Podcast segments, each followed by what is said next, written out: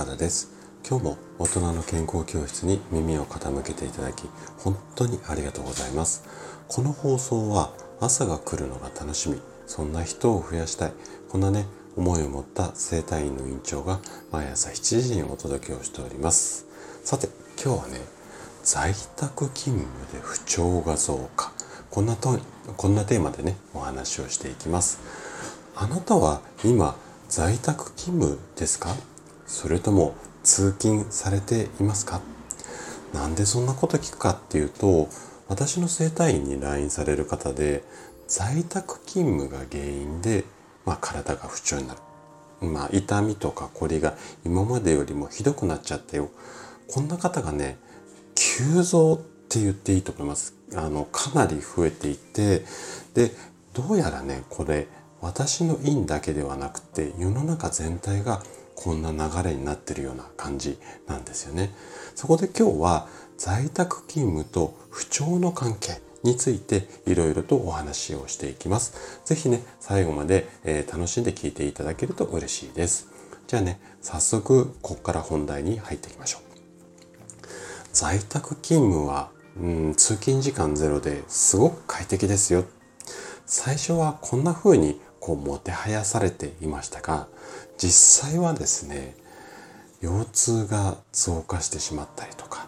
ストレスによる不眠が多くなってしまったりだとかあとはね頭痛の方が増えた増えてしまったりまあこんな形のこう結果っていうかね隠れた何て言うのかな見えないようなところで結構不調って増加しているんですよね。でこの理由なんでこういう風になっちゃうのかっていうとこんなことが考えられるんですよ。えーと、まずね職場のような椅子だったり机っていうのが自宅にはない。まあ自宅が仕事ににするに適した環境じゃない。あのいわゆるちゃぶ台みたいな形のところでやっていたりとか姿勢が悪くなるってことを言いたいんですよね。あとねオンとオフの区別がつかないで自律神経が整わなかったりだとかあとはずっと自宅にいるので通勤とかもないので仕事のねスタートっていうのが曖昧になったりあとね通勤がないのでこう朝日日の光に浴びないでこう一日中部屋の中にいるのでこの辺りが不調に絡んできたりだとかあとはそのこううん一日中上のな家の中だと運動を基本的にしないので歩いたりこう階段登ったり。あの心拍数がねずっと一日低いままなんですよ。この辺りもね不調の原因になったりします。で簡単にまあ一言で表現すると要はスイッチが入らない状態っていうか体の状態で一日を過ごしている。だからこそ不調になりやすいんですよね。でこれまでねできれば辛いから避けたいと思われてきた通勤にもこんなメリットがあったりします。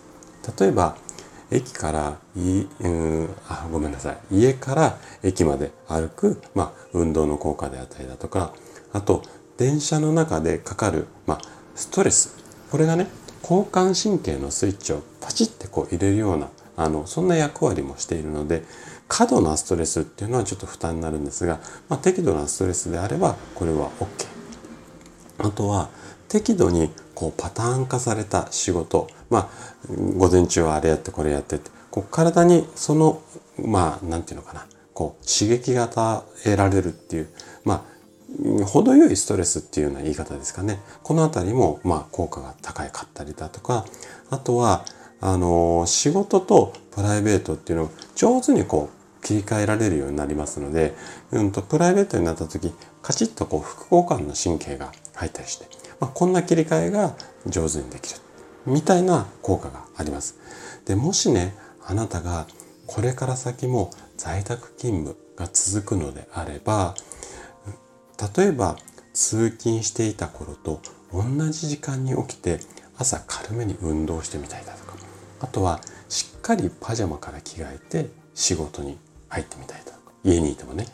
あと時間を決めてルーティンで午前中は事務作業午後はなんか資料作ったりとか。なんかいろいろこうパターンあると思うんですけどその仕事会社でやってたのと同じようなルーティンにしてみるとか。こういったルールをしっかり決めて要は自律神経が整いやすい環境を作る。これこそがね